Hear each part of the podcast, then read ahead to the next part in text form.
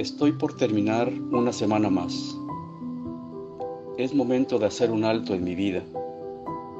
Para ello, empiezo a relajar mi cuerpo y mi mente. Cierro mis ojos, respiro hondo, hondo. Voy soltando el aire poco a poco y me dispongo a entrar en contacto conmigo mismo y en contacto con Dios que me habla desde lo más profundo de mi corazón y a través de los demás y de lo que sucede día a día en el mundo que me rodea. Primero, reviso lo que ha pasado durante esta semana. Recorro con la mente todo lo que ha sucedido cada día desde el lunes hasta hoy. ¿Qué cosas me han causado alegría y quiero que sigan presentes en mi vida? Qué cosas me han llevado a sentir tristeza y no quisiera que se repitieran.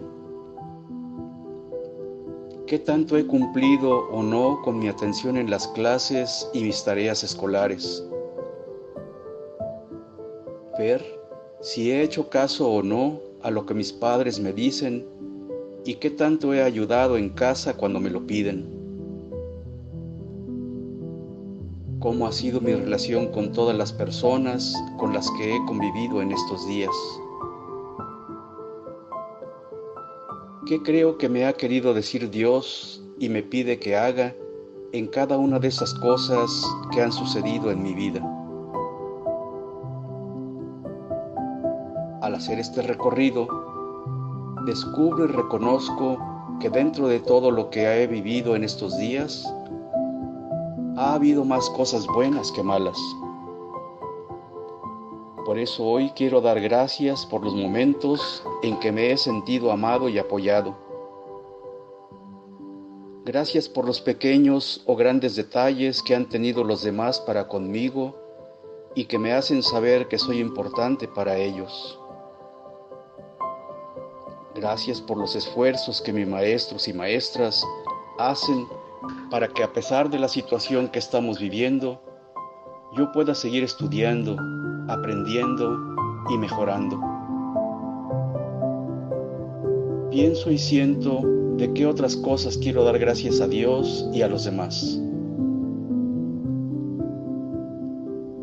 Ahora, reconozco que no siempre he sido agradecido por todo el amor y el bien recibido, y a veces les he fallado a los demás. Por eso pido perdón por mis errores, por mi falta de generosidad, por mis egoísmos, por mis flojeras, por los gritos de enojo y los pleitos, por los malos momentos que en esta semana hice pasar a mis padres, hermanos, amigos, maestros caigo en la cuenta de otras cosas en las que no he actuado correctamente. Pienso, si todo este recorrido lo siento como una invitación a crecer en todo lo bueno que tengo y a corregir mis actitudes malas. ¿En qué cosas me comprometo conmigo mismo a ser mejor? ¿Qué esfuerzos estoy dispuesto a hacer para que mi convivencia con los demás mejore?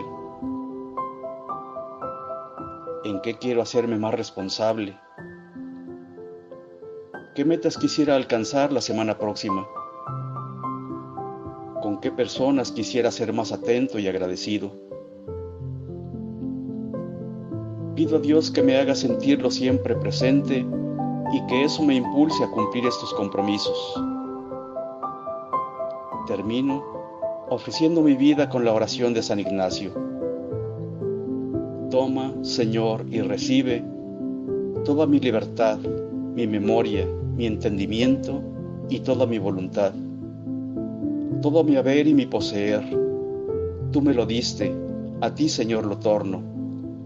Todo es tuyo. Dispón de mí según tu voluntad. Dame tu amor y tu gracia, que esto me basta.